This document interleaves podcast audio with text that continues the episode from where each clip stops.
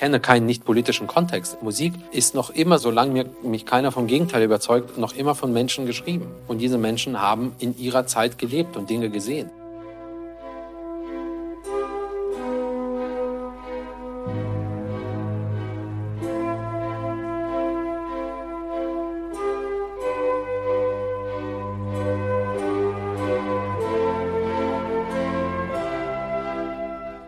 Hallo, ich heiße Sie herzlich willkommen zu Augsteins Freitag, dem Podcast des Freitag am Freitag. Hier beschäftigen wir uns einmal in der Woche mit den Dingen, wie sie sind und wie sie sein sollten und mit den Menschen, die sie besser machen wollen. Heute rede ich mit jemandem, der tatsächlich die Welt im vergangenen Jahr ein bisschen besser gemacht hat.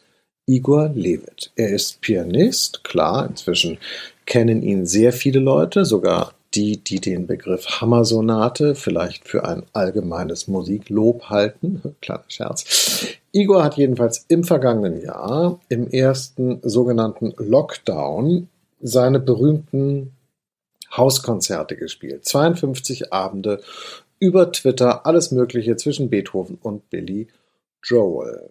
Er hat das gemacht, weil es ihm selber im Lockdown schlecht ging und die Menschen haben ihn dafür geliebt, weil es ihnen auch schlecht ging. Und wenn es zwei Leuten zusammen schlecht geht, geht es ihnen eben ein bisschen besser. Und das alles ausgerechnet über das Hassmedium Twitter. Das war ein ganz eigenartiges, unerwartetes Beispiel für das, was Kunst kann.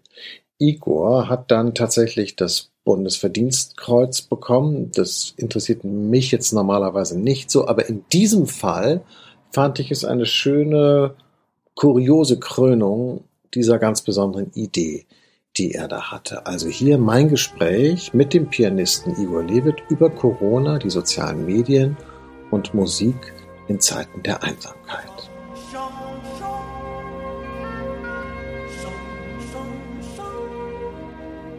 Hallo Igor.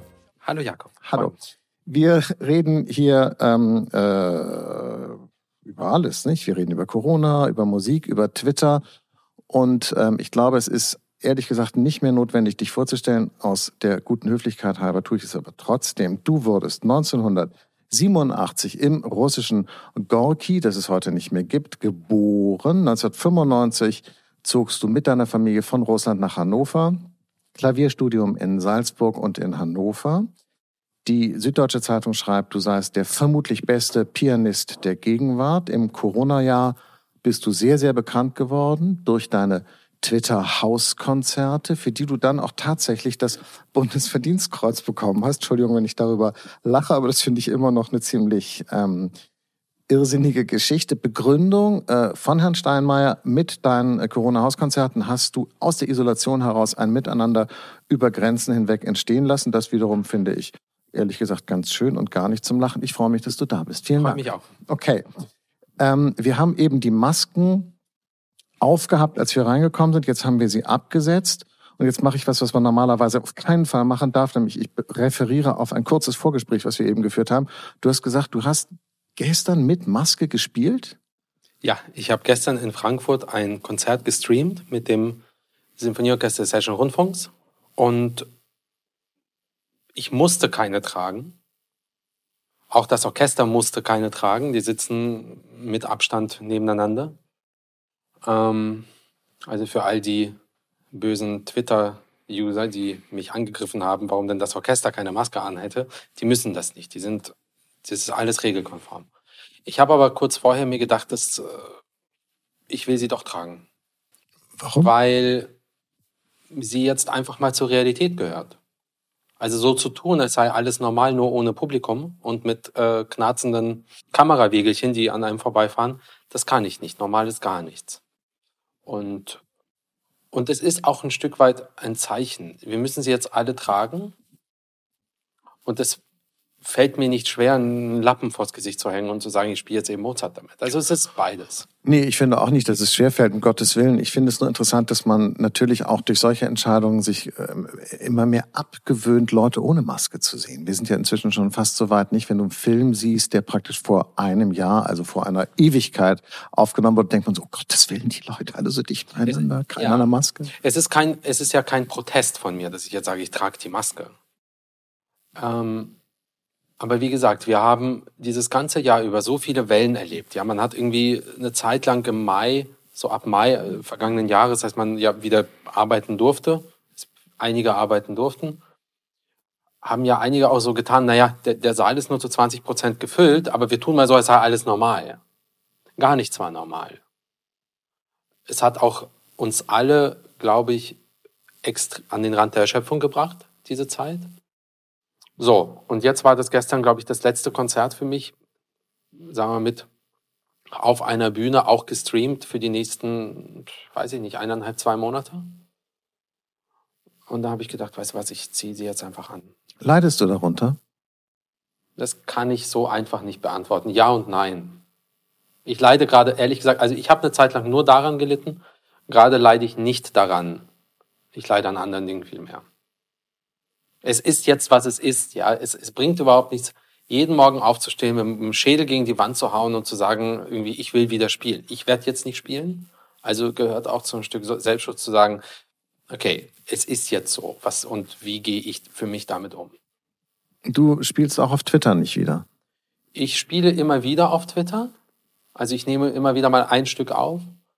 Ähm, ehrlich gesagt, mir fehlt gerade einfach die Kraft für Konzerte weil die Hauskonzerte äh, im, im vergangenen Jahr mit ja, Hunderttausenden von, von, von Zuhörern waren schon irgendwie ein Ding, weil äh, dieses Medium Twitter für sowas ursprünglich ja nicht gedacht war. Man hatte es auch mit sowas assoziativ nicht so in Verbindung. Man hatte schon gar nicht äh, äh, äh, Beethoven äh, auf Twitter, war auch erstmal äh, für die Leute, glaube ich, neu das war irgendwie ehrlich gesagt schon ganz schön. Das finde ich das mit dem Bundesverdienstkreuz zwar lustig, aber irgendwie durchaus auch verdient. Ähm, hat es dir damals Kraft gegeben?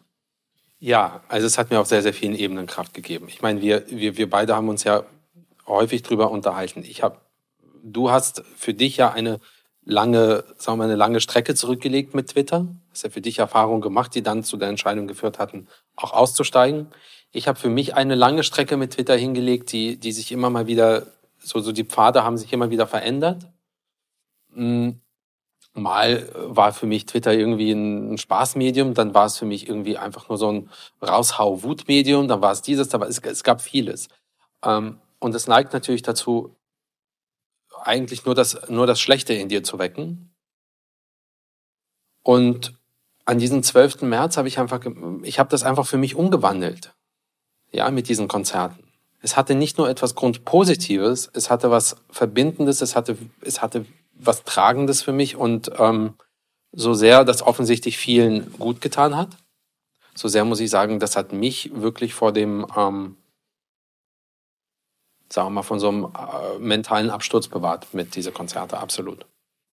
Also konnte das virtuelle Publikum das reale zumindest partiell ersetzen? Das ist mir ja eh immer egal gewesen, für wen ich und vor wie vielen Menschen ich spiele und wo ich spiele. Das ist mir vollkommen, vollkommen, geht mir da rein, da raus. Also ich könnte, weil ich glaube, dass, also ich habe keinen Bezug zu Räumen.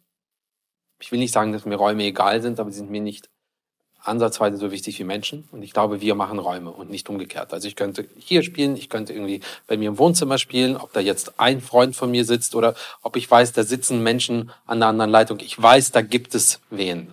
Und das reicht mir schon. Und dann spiele ich genauso, als würde ich auf einer Bühne sitzen, zumindest von meiner Hingabe.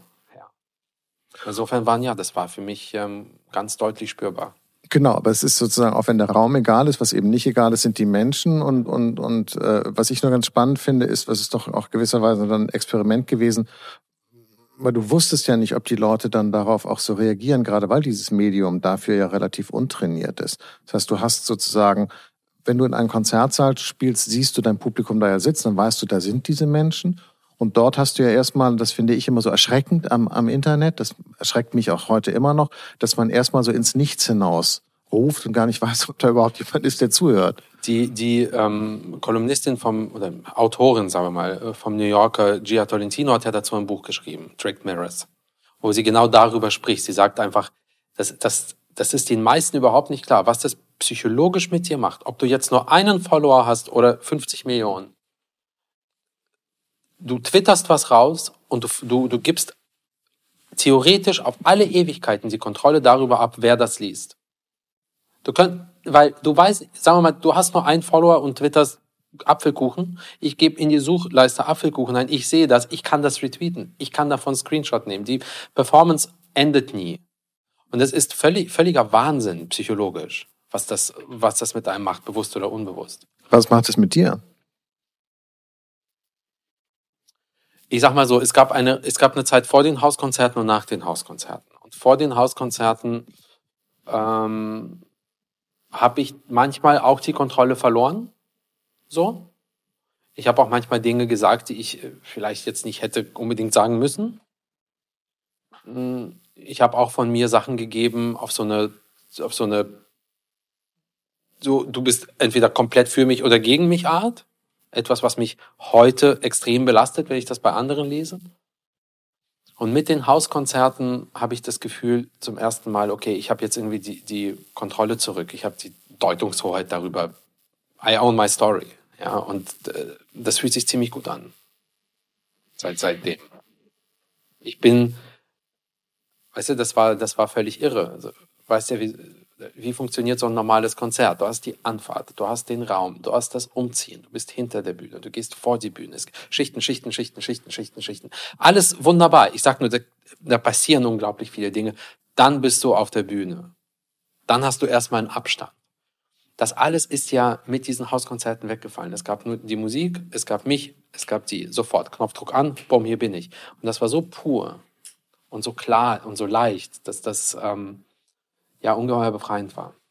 Es ist lustig, dass wir hier sitzen in einem Theater und äh, du bist ein Künstler, ein Pianist und wir reden jetzt schon äh, fast zehn Minuten über Twitter und werden jetzt auch gleich noch weiter darüber reden. Das finde ich, ich, ich finde es unheimlich und du hast es eben angedeutet, ich habe mich daraus zurückgezogen, mir ist es gruselig. Ich habe das Gefühl, ich bin dem sozusagen seelisch nicht gewachsen. Aber ähm, ich wüsste gerne von dir, denn du bist dort als öffentliche Person ja in Erscheinung getreten schon lange vor den Hauskonzerten und zwar nicht in, in allererster Linie sozusagen als Künstler in dem, was du tust, sondern als politisch aktiver, politisch sich äußernder Mensch. Deshalb nochmal meine Frage, was bedeutet es für dich, auf dieser Plattform aktiv zu sein? Emanzipation und Befreiung. Das bedeutet es für mich. Es bedeutet für mich, dass ich an einem Punkt bin, wo ich meine eigene Geschichte selbst erzählen kann. Ich brauche kein, ich, das ist gefährlich und befreiend zugleich. Du hast keinen Filter. Du sagst einfach, was, was du tust. Es bedeutet für mich Emanzipation. Und es bedeutet für mich gleichzeitig Gefahr, die Kontrolle zu verlieren. Und du hast gerade den Satz gesagt, du fühltest dich dem seelisch nicht mehr gewachsen. Du bist ja, du bist rausgegangen. Ähm, volle Transparenz. Ich ich, so sehr ich Twitter liebe, wirklich tue und das wirklich auch gerne, gerne habe, ähm, in den letzten Wochen komme ich manchmal auch an den Punkt, wo ich sage, ich ähm, will das nicht mehr. Weil ich finde, guck mal, du hast etwas zum Beispiel gemacht auf Twitter, was ich hoffentlich nie gemacht habe. Jedenfalls würde ich mir das wünschen. Du hast dich auch sehr stark emotional entäußert. Man hat dich auch als Mensch sozusagen kennengelernt. Ähm, du hast dich dort äh, sensibel gezeigt oder angreifbar oder traurig, manchmal auch einsam. Also man hatte schon das Gefühl, dass man dir sozusagen näher kommt als Mensch. Etwas, was ich eine absolute Horrorvorstellung finde bei so einem Medium, wenn man bedenkt, wie viele böse Menschen da unterwegs sind. Da kriege ich praktisch sofort eine klaustrophobische Krise, wenn ich mir das jetzt nur überlege, was das bedeutet, sich da so zu entäußern. Ähm, wie bist du dann umgegangen oder wie gehst du um mit den Reaktionen, die das hervorruft? Denn da kommen ja nicht nur nette Reaktionen. Also das hängt davon ab. Ja, das ähm, es gibt solche und und es gibt solche und solche Tage. Ja, also wenn wenn jetzt einfach nur mich jemand beleidigen will, dann ehrlich gesagt macht das gar nichts mit mir. Also wenn mich jemand flach beleidigt, kriegt er entweder eine zurück oder ich blockiere den. Ich finde, blockieren, das ist das Allerschönste. Ja, so toll. Also, so. Ähm, Macht, unendliche Macht. Korrekt. Genau. Genau. Ich bin nicht Jack Dorsey. Ich, ich schmeiß nicht den US-Präsidenten raus, aber ich, das, das ist dann mein Zeichen von Meinungsfreiheit. Dann nehme ich mir mal die Meinungsfreiheit raus und sage, ich will dich nicht mehr sehen. Ähm, das ist schwer, das zu beantworten. Ich habe ja nie, in die, ich habe, ich habe, ich habe immer schon überall, wo ich war, sehr unmittelbar und sehr direkt und auch sehr persönlich kommuniziert, auf allen Ebenen. Das habe ich in den sozialen Medien so gemacht, genauso wie auf der Bühne, genauso wie mit meinen Freunden. Ja, ich kenne, ich kenne keine, ich kenne keine Filter. Bis zu dem Zeitpunkt, wo mir jemand substanziell wehtut, dann mache ich die Tür zu. So und bis dahin habe ich einfach Vertrauen und ähm, und es ist klar, das ist irgendwie bizarr, das zu sagen, aber ich habe einfach in dieses Medium Vertrauen gehabt. Mhm. Das ist jetzt nicht immer so. Vor allen Dingen, weil wir jetzt, und das merke ich immer stärker, einfach in so, in so eine Art Zeitgeist reinkommen, wo du, also ob analog, oder sagen wir mal, wo, wo so eine Twitter-Sprache plötzlich sich verwandelt in so eine, so übergeht in die reale Sprache. Wo Empathie und irgendwie die Bereitschaft, jemanden auch einfach sein zu lassen, deinem Gegenüber Raum zu geben, ohne gleich ins Ja-Aber zu gehen, brutal abnimmt. Und wie gesagt, ich, ich habe jetzt für mich entschieden, ich bleibe auf Twitter, aber ich tue nur noch Dinge, die, die mir irgendwie gute Laune machen. Musik und übers Kochen reden. Die ähm, äh, Tendenz, die du gerade beschreibst, äh, hat sich natürlich, macht sich fest an allem, was mit Corona zu tun hat. Nicht? Der Umgang der Öffentlichkeit mit Corona ist ja ganz, äh, äh, ganz irre. Es gibt ja seit, also nicht, ich würde sagen, inzwischen, am Anfang hat man ja Corona mit der Flüchtlingskrise verglichen. Ich würde sagen, äh, Corona polarisiert die Gesellschaft deutlich mehr als die Flüchtlingskrise, obwohl man ja denkt, das geht gar nicht. Aber ich habe das Gefühl, die, die Gesellschaft fällt noch stärker auseinander. Das ist bei dir auch so angekommen. Also bei der sogenannten Flüchtlingskrise war das ja mitnichten so, dass die ein sehr großer Teil der Gesellschaft sich irgendwie sich sich irgendwie gespalten hat, sondern es, es gab ja eine unglaubliche Solidarität von Beginn an. Und dann haben einfach einige, einige einfach dagegen geschrieben und haben dann so eine mediale Deutungshoheit über die Geschichte gewonnen. Und plötzlich wurde, war diese Deutungshoheit rechts. Also, und gleichzeitig lief ja im Land, so auf der Ebene darunter, noch immer unglaublich viel Tolles, solidarisch Geflüchteten wurde geholfen, wird immer noch geholfen. Also da, da, da in den Sandkasten will ich gar nicht einsteigen, so das wäre so spaltend gewesen. Das hier jetzt ja, das, das spaltet. Und zwar nicht, und das finde ich so erschreckend, nicht darin, dass man sagt, ich bin jetzt pro Lockdown oder, oder contra. Niemand wird mich jemals sagen hören, ähm, mach alles auf und das ist alles ein Quatsch. Ganz im Gegenteil. Mhm.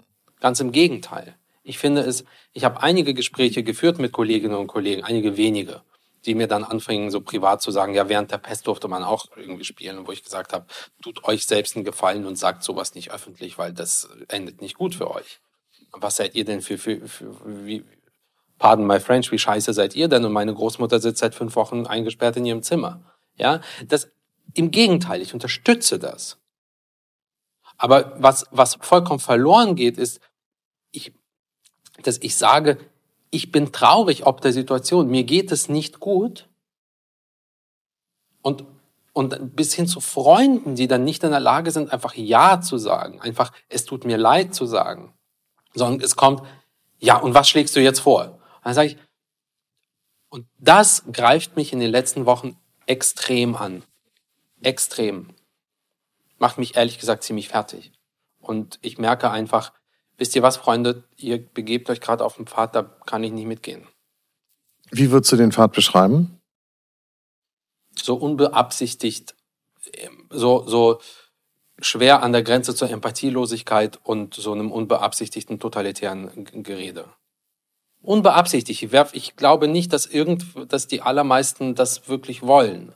Aber wenn du, wenn dir das Gefühl abhanden kommt für das Gefühl des, dein, deines Gegenübers, betreten wir Räume, die nicht gesund sind. Und das sage ich auch in aller Selbstkritik, weil wenn ich jetzt analysiere, wie ich irgendwie vor zwei, drei Jahren kommuniziert habe online, dann war ich dem auch nicht unnah. Aber ich kann das einfach nicht mehr. Ich will das auch nicht. Ja gut, es gibt halt einen ganz großen, äh, äh, offenbar eine ganz merkwürdige Versuchung bei den Leuten, Recht zu haben und Recht zu behalten. Finde ich interessant. Kann ich auch nachvollziehen, verstehe ich. Glaube ich, äh, habe ich mich, glaube ich, auch das eine oder andere Mal in meinem Leben dabei ertappt. Aber ich habe das Gefühl, äh, je älter ich werde, desto weniger hm, würde ich sozusagen, weniger Lust habe ich so Recht zu behalten. Weil ich glaube mir selber immer nicht. So. Und dann, deshalb fällt es mir auch so schwer, wenn Leute mit diesem Gäste, Sie wissen ganz genau, wir müssen jetzt, wenn wir jetzt drei Wochen das Land richtig schließen und auch die Grenzen und die, und die anderen europäischen Länder machen das alle genauso, dann besiegen wir das Virus. Da habe ich immer so denke so Freunde, das sind so Front, äh, das ist so eine Frontkämpfermentalität. I don't know. Das ist etwas, was ich zum, das ist etwas, was ich zum Beispiel bei denen, den, bei denen ich, sagen wir mal so ein einfach persönlich ein Vertrauen habe, dass in dieser Situation Nimm so jemanden wie Karl Lauterbach. Ich meine, man kann viel sagen, aber ich weiß es einfach. Der Mann zweifelt auch und hinterfragt sich von morgens bis abends. Er hat eine Mission. Er will helfen. Er ist Arzt. Er ist Vollprofi. Das kann man ihm, glaube ich, wirklich nicht absprechen. Ich rede jetzt nicht über dieses, äh, dem einen schmeckt die Kommunikation, dem anderen nicht niemals geht damit um, ich weiß, was die Wahrheit ist, sondern, sondern es gibt diese Studie, diese Studie. Ja, ja. So, das ist, der arbeitet an sich. Und dann sehe ich so Freunde, die haben, die, die haben das Wort Epidemiologe am 12. März 2020 gelernt. Genauso wie ich auch. Mhm. Und die tun jetzt so, als könnte man mit so einem, mit so einer, so einer Welle von 280 Zeichen Tweets, ja, jetzt einfach mal erklären, wie man das Ding hier aber sicher an den Hafen fährt. Und das ist mir einfach, das ist mir einfach fremd und das überfordert mich und deswegen trete ich jetzt auch da ein Stück weit zurück. Das finde ich interessant, wenn du das so formulierst, denn du hast ja äh, vor, vor einigen Jahren damit begonnen. Ich konnte jetzt gar nicht feststellen, ehrlich gesagt, in der Recherche, wann genau, aber es ist auf jeden Fall schon ein paar Jahre her, vor Konzerten dich hinzustellen und ja, was Statements abzugeben sozusagen zu, zu, zu Themen, die nicht unmittelbar jetzt mit deinem Konzertthema äh, zu tun hatten. Das war auch ein, ein ungewöhnlicher Akt, weil man das so von, von, von klassischen Pianisten nicht kannte. Äh, wann hast du damit angefangen? Warum? Und heute würdest du es, glaube ich, so nicht mehr machen, oder? Also, ich habe das erste Mal sehr exponiert war in Brüssel 2016. Das war am Tag nach der Trump-Wahl. Mhm. Und ich meine, ich bin, ich bin ja nicht doof. Mir ist ja klar, dass ich mit einer, mit einer Ansage da irgendwie groß nichts verändere, aber mir, mir, mir kochte einfach der Topf über. Das, es musste, ich musste das sagen. Und wir sind in einem Konzertsaal, das ist ein, ein äh, auch, auch historisch, das sind, das sind ja öffentliche Debattenräume auch gewesen, das sind Austauschräume. Ich meine, wenn irgendwas politisch war, dann war es die Oper in, in, in vielerlei Hinsicht. Insofern tue ich hier gerade nichts Neues. Es ist anstrengend. Es ist, ich, ich zwinge dem Publikum auch etwas auf. Weil ja, dafür sind sie nicht dahingegangen ich habe nicht so häufig von der Bühne gesprochen. Also das sind, das ist vielleicht zwei Hände voll in den letzten Jahren. Mhm. Weil, äh, Spoiler, das fällt mir nicht leicht. Also ich war ja mal irgendwie auf dem, keine Ahnung, ich war einmal auf dem Parteitag der Grünen, da war es viel leichter, weil das ist, dafür sind die Menschen da, da, für, fürs Sprechen. Das passt dazu. Während im Konzert ist es, ist es eine, also ich zwinge etwas auf. Hin und wieder hat ja auch einer dazwischen gerufen, wir wollen Musik hören. Sollen sie, ist vollkommen okay. Vollkommen okay. Ich reg mich hier über die auf, die dann aufstehen und dem Zwischenrufer sagen, raus mit dir. Mhm. Weil ich dann sage, Leute, nee, also er hat mich nicht, er hat mir irgendwie nicht den Tod gewünscht, er hat mich nicht angegriffen, er hat mich nicht beleidigt, er hat gesagt, dafür bin ich nicht hierher gegangen. Stimmt, dafür ist er nicht hierher gegangen. Ich sag's trotzdem. Halt das, ich halte dich aus, halte du mich aus. Und in den allermeisten Fällen hält man einander auch aus. Ja. Ähm, aber immer wenn ich das Gefühl habe, es kocht über und ich muss jetzt, ich muss jetzt etwas sagen, weil dann, weil wie gesagt, ich kann nicht mit Schichten Musik machen. Ich kann nicht, äh, ich, ich muss mich ehrlich machen. Dann sage ich was. Und das ist nicht so häufig vorgekommen. Ich würde es auch in Zukunft machen, aber immer dann, wenn es dann wirklich nicht anders geht deine musikalische Genese sozusagen nachzuvollziehen. Das kann man machen bei Google, dann sieht man, wie alt du warst, als du angefangen hast, Klavier zu spielen und so weiter und so. Aber die Politisierung, Das würde mich schon interessieren, wo die herkommt.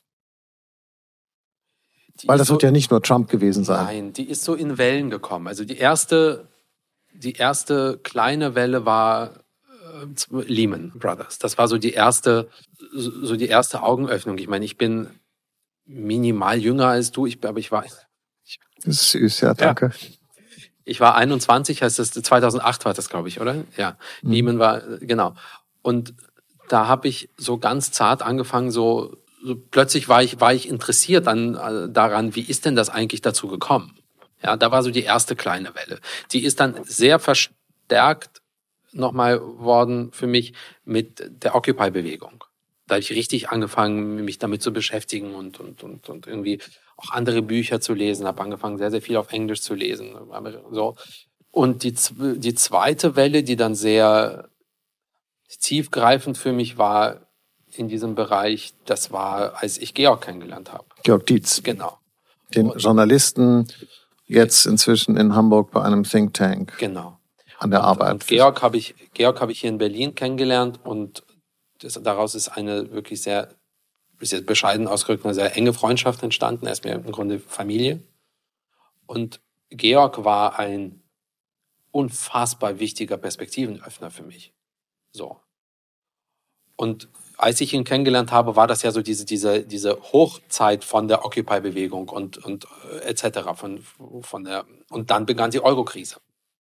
Und dann begann die Eurokrise und, und da war bei mir dann kein Halten mehr. Und mit dem Eintritt der Geflüchtetenkrise 2015, da war dann jedes Damm gebrochen. Aber so, das kam so in, immer so, so in neuen Anläufen. Aber Georg war wahrscheinlich die, die wichtigste, bis heute irgendwie beinahe wichtigste Quelle dieser, dieses Prozesses. Ja, vieles, was er schreibt, verstehe ich gar nicht. Aber das ist ja dann gut, wenn es dir da anders geht. Ähm, du hast, ähm, anders, ja. Du hast äh, äh, vor ein paar- zwei Jahren sogar mal angedeutet, bei, der- bei der Gründung einer neuen politischen Partei sozusagen mitmachen zu wollen, falls das jemals dazu käme und so. War das irgendwie ein Spaß oder, oder würde das ich wirklich weiß so nicht mehr weit genau, gehen? vor, vor zwei Jahren. Ähm, ich würde mir manchmal schon eine linke Partei in Deutschland wünschen. Also nicht keine, keine rechte linke Partei, keine irgendwie äh, teils irgendwie doch nationalistisch abdriftende, sondern eine wirklich offene, progressive linke Partei. Und, und dieser Wunsch war vor zwei Jahren extrem groß und habe ich einfach ein bisschen so laut nachgedacht und dachte, also wenn das jemand irgendwie mal beabsichtigt, ich wäre dabei. Jetzt Aber, aber der Wagenknecht-Flügel hat doch bei der Linkspartei in Wahrheit verloren. Da Ja. haben doch die Kipping-Leute haben doch gewonnen. ja, aber es ist nicht meine Partei. Ich glaube, linker, linker als das wird's in Deutschland nicht. I rest my case, ja. Ähm, ähm, Wir müssen jetzt nicht darüber diskutieren. Nein, nein, nein, nein. Ist. nein, um Gottes Willen, ne, das mache ich sowieso nicht. Ich, ich, ich, ich spinne ja nicht, ich, äh, um, um mal mit Asterix und Obelix zu reden. Genau. Ähm, in der SZ, äh, um jetzt mal sozusagen vom Witz wieder wegzukommen, in der Süddeutschen stand neulich ein Artikel, dann Ruhm rühre in Wahrheit nicht vom Klavierspiel, ja sinngemäß stand das da, sondern von den politisch willkommenen Äußerungen im Netz. Das war ganz schön bitter, oder? Das, was du jetzt gerade sagst, wenn, wenn nur das da gestanden hätte, wäre es nicht bitter. Okay, das fand ich aber, äh, das fand ich äh, gut. Dann stand noch, dass du ein viel schlechterer Pianist bist als als Das der Bittere andere. an dem Text war, und äh, ich, ich kann gleich quasi den Ball mit einer anderen Geschichte, die mit dir zu tun hat, zurückspielen. Das Bittere an dem Text war nicht, also unabhängig einfach vom, vom, vom, vom nicht nur in meinen Augen sehr unappetitlichen äh, antise antisemitischen Werkzeugen, die damit, die da, die da reinkamen. Das Bittere ist, zum Fake erklärt zu werden, zum der tut nur so, als ob erklärt zu werden. Das ist aller, aller unterste Schublade. In den allermeisten Fällen, wenn du, wenn du auftrittst oder wenn du etwas, wenn du etwas, wenn du eine Arbeit von dir präsentierst und jemand bewertet diese Arbeit, in neun von zehn Fällen kennt man sich gar nicht. Du hast nur die Arbeit. Oder meinetwegen ein Tweet. Sag, der Tweet war scheiße. Pardon, my, pardon me. Sag, die Arbeit war unfassbar schlecht. Aber jemanden quasi die Glaub, jemand die Integrität in Frage zu stellen, das, zu sagen, der, der, der, der lügt. Nein, nicht der lügt, sondern der macht das, um den gewünschten Effekt zu erzielen. Das ist ja, ja noch fieser. Das ist, genau. das ist echt fies. Ich finde, dass ich, ich weiß genau, was du meinst, weil komischerweise bei der Corona-Thematik gab es Leute, die mir das vorgeworfen ja. haben, die gesagt haben, ich bin äh, äh, sozusagen skeptisch den Maßnahmen der Regierung gegenüber, nicht weil ich skeptisch bin, sondern weil ich sozusagen damit einen Effekt erzielen also will. Mich ich das ärgert einen wahnsinnig. Das so. macht einen, da wird man ganz. Ja, und ich erinnere ja. mich auch an einen Tag, da hatten wir auch mehrmals drüber gesprochen. Du hattest ja mit Kollegen Fleischhauer einen Podcast ja. gemacht. Und ich will gar nicht auf die inhaltliche Ebene ähm, irgendwie jetzt gehen, weil das ist, das ist nochmal ein extra Gespräch. Aber es gab einen Text über diesen Podcast. Ich weiß gar nicht mehr, wo der erschien. In irgendeinem Zeitmagazin. Ich weiß nicht mehr, wo das war. Und da hat der Autor euch beide bezeichnet als Zitat sogenannte Journalisten. Und wie gesagt, mir, ich, mir ich, überhaupt nicht über den Inhalt. Sowas tut man einfach nicht. Leute, hört auf damit. Das ist, das ist, das ist, das ist, das ist einfach falsch. Journalist. Ich habe ich hab noch nie, so sehr ich wirklich in den, in den allerletzten Worten mich über welche Artikel aus dem Springerhaus hin und her auf, auf, aufregen könnte, noch nie habe ich den Satz gesagt, der sogenannte Journalist XY. Das ist einfach, das ist wirklich unangenehm und, und äh, gehört in keine Debatte. Und wie gesagt, das, diese Dinge, du hast vorhin gefragt, was machen mit mir Reaktionen auf Twitter? Keine Reaktion, egal wann im Leben, ist für mich so schmerzhaft, als wenn jemand sagt, ich sei ein Fake. Das ähm, greift mich wirklich im Innersten an. Aber was ich so schrecklich finde, ist daran, dass man so verletzbar ist, auch von Leuten, die man selber total scheiße findet. Das nervt doch irre. Ich meine, eigentlich müsste man nicht sagen, so Leute, die man selber blöd findet oder die man gar nicht kennt äh, oder die man blöd finden würde, wenn man sie kennen würde, die können einen gar nicht angreifen. Aber wenn man dann angreifbar ist, würde mich jetzt, ich frage das jetzt wirklich auch ungeschützt und offen, heißt das, dass man selber noch nicht so weit ist und dass man da hinkommen muss? Oder ist es eigentlich gut, angreifbar zu sein? Auch von doofen Leuten ist das irgendwie ein schwieriges Thema, oder? Es ist ein schwieriges Thema. Ich will eigentlich nicht abstumpfen. Also sensibel bleiben fände ich schon echt cool. Insofern bin ich okay damit, angreifbar zu sein. Ich finde, es wird dann noch interessanter, wenn es darum geht, wehrst du dich und wie wehrst du dich. Und da wird es dann in, in meinen Augen im Grunde eigentlich noch bitterer, weil, sagen wir mal, wehrst du dich gegen rassistische Angriffe? Ja, wehrst du dich dagegen, wenn jemand sagt, du hängst wie, wie Jesus am Kreuze und quasi, quasi äh, durch das, die letzten, äh, mit, mit dem letzten stinkenden Antisemitismus gegen dich vorgeht? Wehrst du dich dagegen? Und jetzt wird's eben, jetzt wird's eben wirklich schmerzhaft, weil wir sind, du und ich leben in einem Land, dessen selbst irgendwie sich auferlegte mit DNA ist ja während den Anfängen. Bedeutet, keine Wunde kann zu klein sein, um sich nicht dagegen wehren zu müssen. Kein, es gibt keinen zu, keinen zu kleinen Fleck. Geh dazwischen. Das bedeutet für mich während den Anfängen. Wenn ich dann aber von sehr vielen höre, wenn ich sage, da hat mich jemand wirklich verletzt und dann kommt, reagier nicht. Hm. Gib dem keine Bühne. Der hat 22 Follower. Wen interessiert das? Mach das nicht. Schluck's runter ist ja Arschloch, komm, next, next. Muss ich plötzlich sagen, warte mal, für wen gilt eigentlich hier dieses wäre den Anfängen?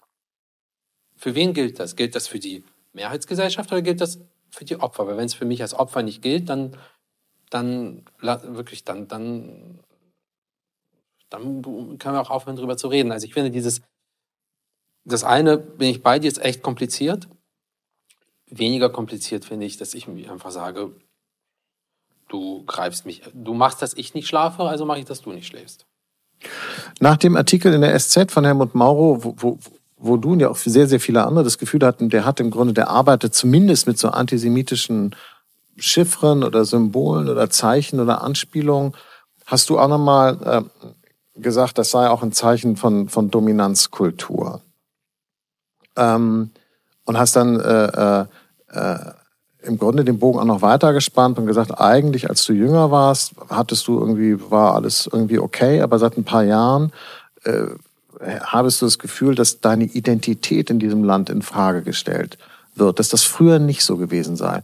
Was mich daran interessieren würde, ist, wenn du dich jetzt sozusagen neben dich stellst, kann es sein, dass das früher nicht so gewesen dir so vorkam, weil das nicht so war? Oder weil du noch zu jung warst oder in einer anderen äh, äh, inneren Verfasstheit, um es nicht wahrzunehmen? Ganz sicher Zweiteres. Mhm. Ganz, ganz sicher Zweiteres. Also ich habe mit 24 Sachen äh, gespürt und bemerkt, die ich mit 15, 16 nicht bemerkt hätte. Ganz sicher Zweiteres. Aber wenn diese Infragestellung der Identität, Infragestellung der Daseinsberechtigung, ich würde sogar noch einen Schritt weitergehen, das hat so mit Mitte 20 angefangen und ähm, hat, kommt immer wieder leider vor. Ja. Und das ist etwas, worüber man nicht hinweggehen Nein. sollte. Ich, ich kann darüber nicht hinweggehen. Ich kann das nicht. Also das kreiert in mir, obwohl ich das wirklich nicht will, irgendwann die Frage, äh, irgendwann fange ich an von, ich, ich, sagen wir so, ich will nicht zu Hause sitzen und von den Deutschen reden. Ich will das nicht. Das ist eine Formulierung, die mir, die mir wirklich nicht schmeckt. Aber wenn, die, wenn du in diese Situation reingezwungen wirst, dann muss ich mich auch damit auseinandersetzen. Und äh, ich muss dann immer an diese großartige Filmszene denken aus, ähm, aus dem dritten Pate-Film wo dann äh, Al Pacino diesem, diesem, diesem Attentat entgeht und in der Küche steht, zusammenbricht und sagt, you thought you're out and then they drag you back in. Mhm. Weißt du, ich will das nicht. Ich möchte gerne, äh, ich möchte gerne ein Interview geben und, äh, und über meinetwegen reden, worüber ich will. Ich möchte nicht, dass mich jemand fragt, ob jetzt Israel mein Zuhause sei. Warum eigentlich? Wieso? Ich, ich, ich möchte nicht, dass mir jemand sagt, oder ich wünsche mir, dass mir niemand sagt, dass ich einen ganz tollen Bach spiele, obwohl ich ja kulturell eigentlich gar keinen Hintergrund dafür habe. Das ist, ist, ist äh, mach das nicht. Und wenn du es machst, dann leben mit den Konsequenzen. Aber dann haut man mich ein Stück weit so aus dem Sandkasten raus. Aber fühlst du dich denn sozusagen als ähm, POC, wie das heutzutage heißt, People of Color?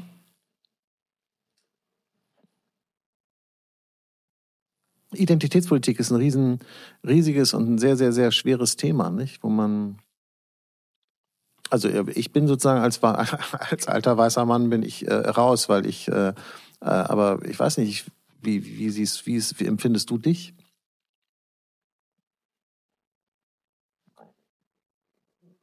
Ich kapituliere vor der Frage. Ja. ja.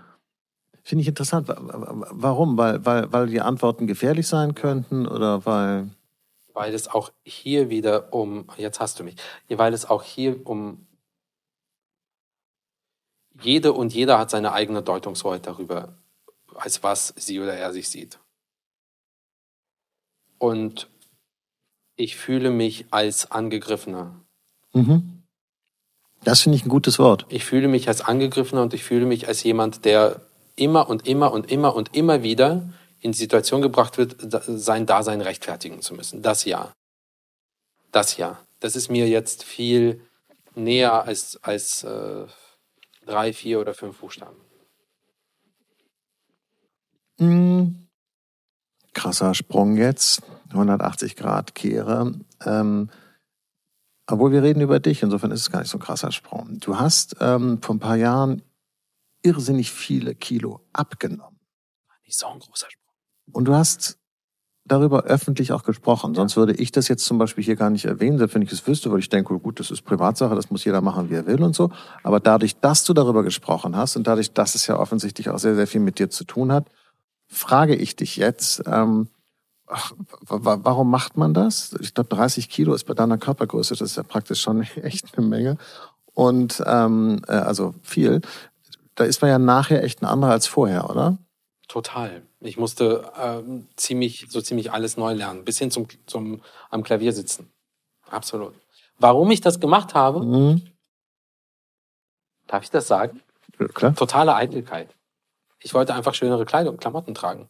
Ganz einfach. Ich war 22 und ich habe ähm, ich habe damals in Hannover gelebt, bin ich ja groß geworden.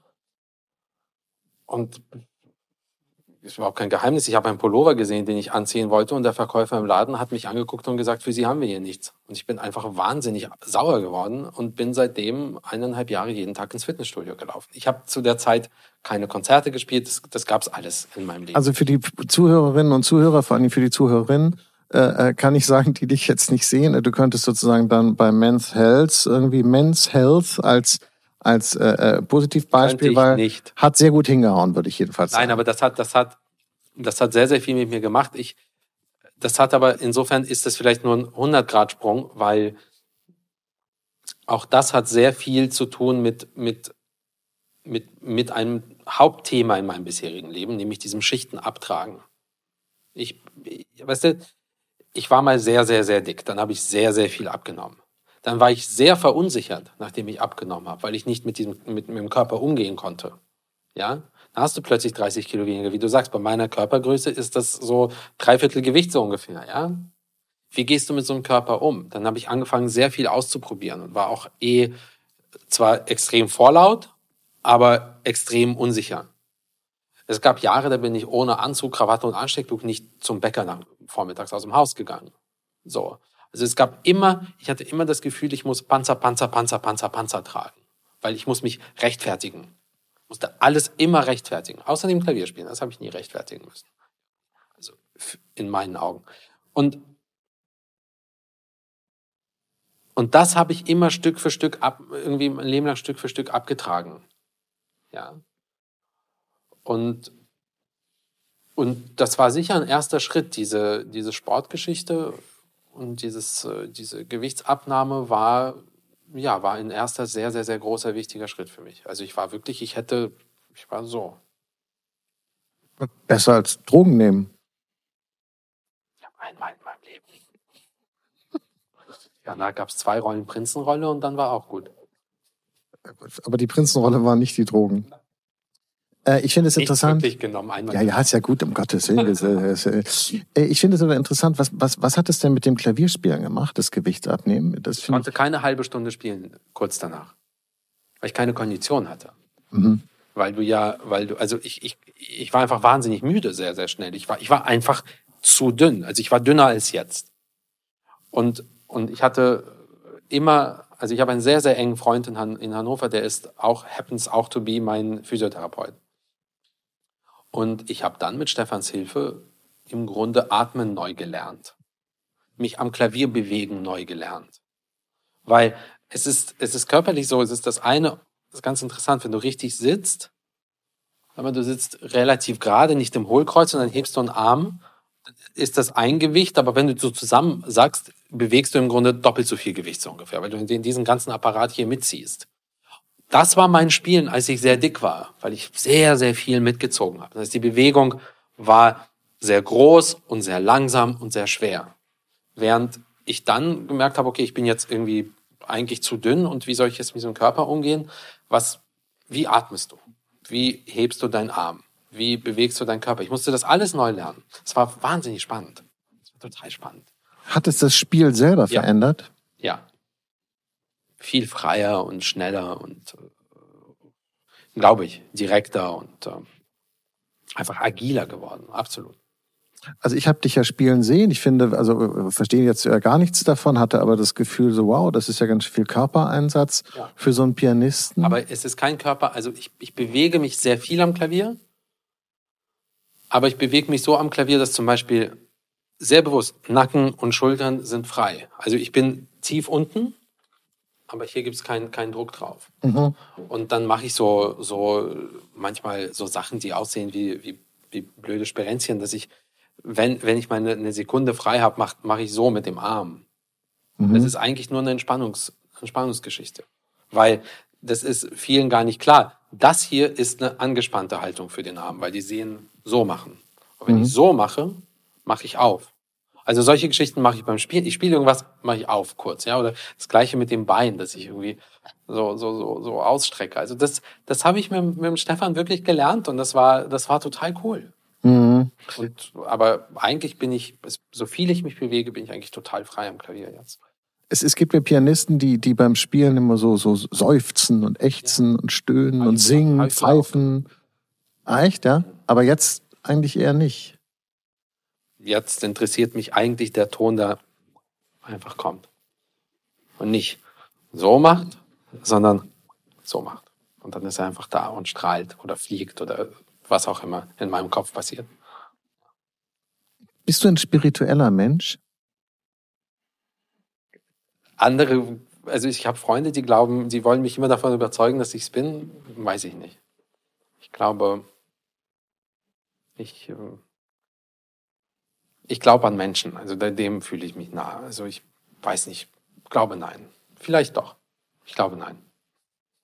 Aber ist Musik nicht sozusagen von ihrem Charakter her etwas Religiöses? Also jetzt, jetzt ich meine, was ist das Verständnis von Religiosität? Es gehört nur dir, ja. Es findet nur bei dir im Inneren statt, ja.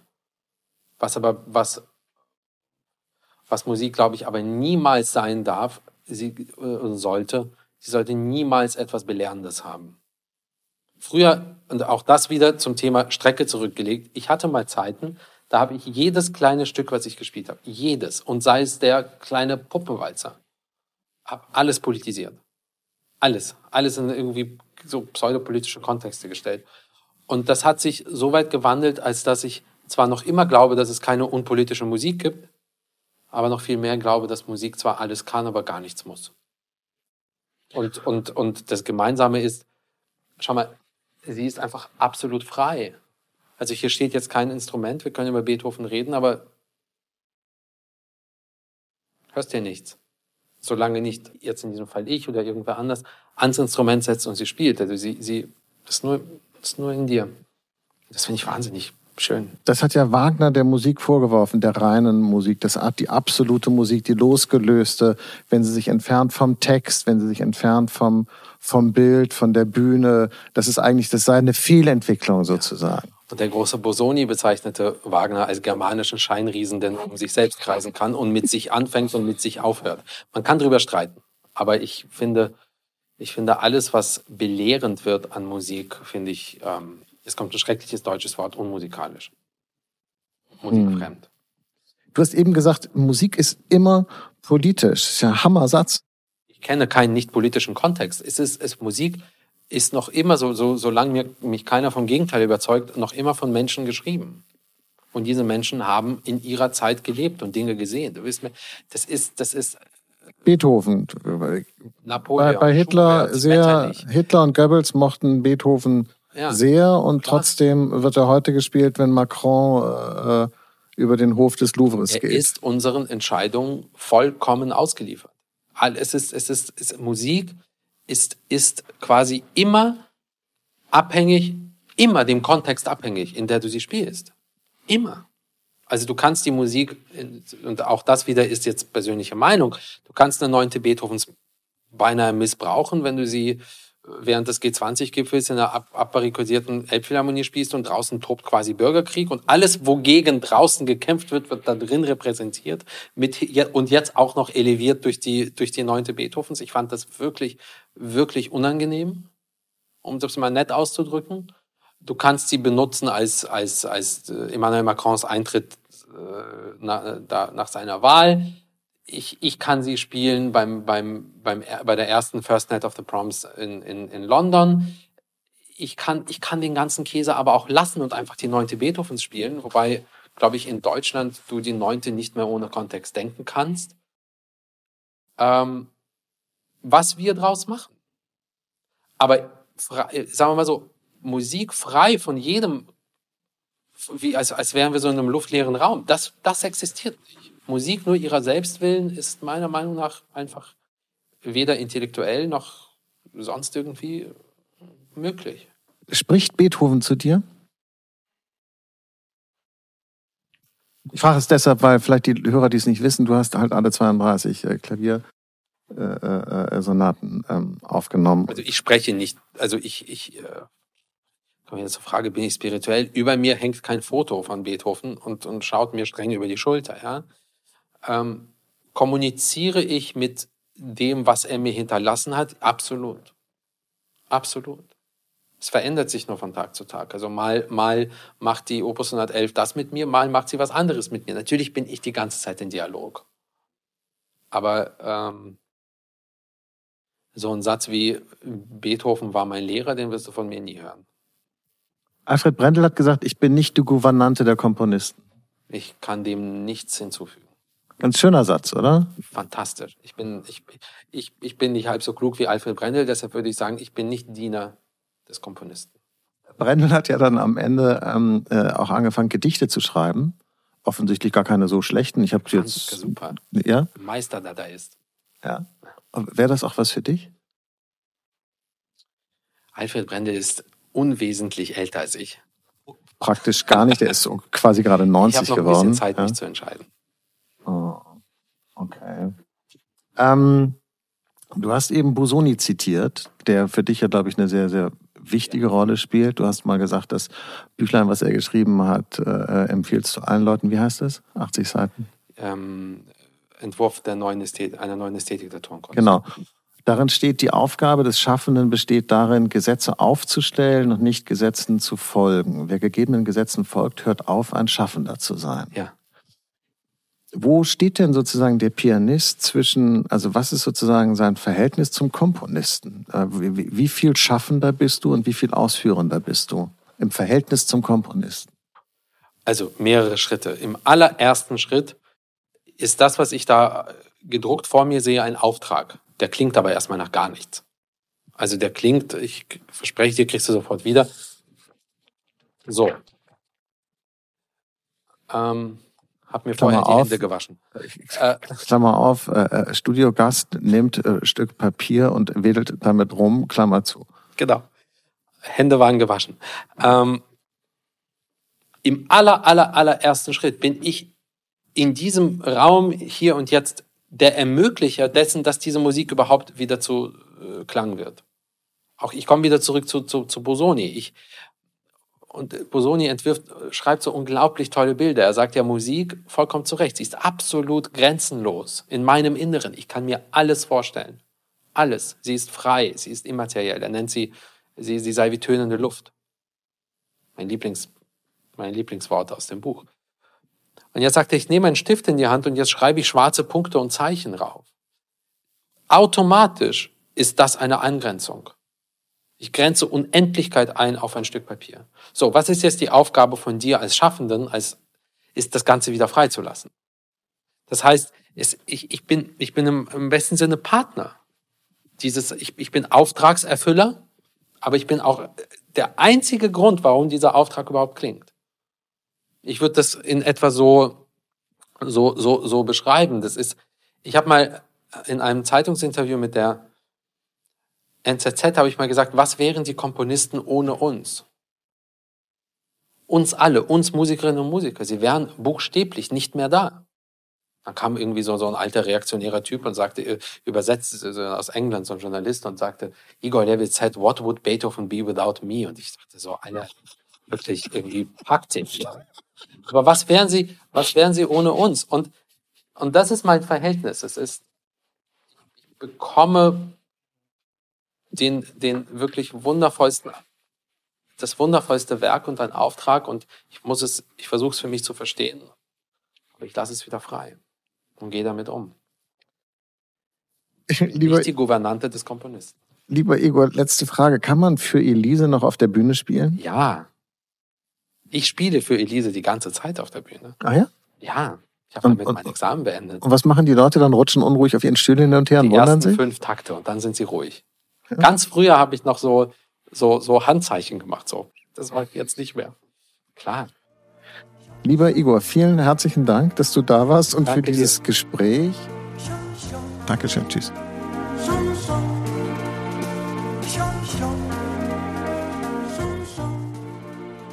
Das war mein Gespräch mit dem Pianisten Igor Levit.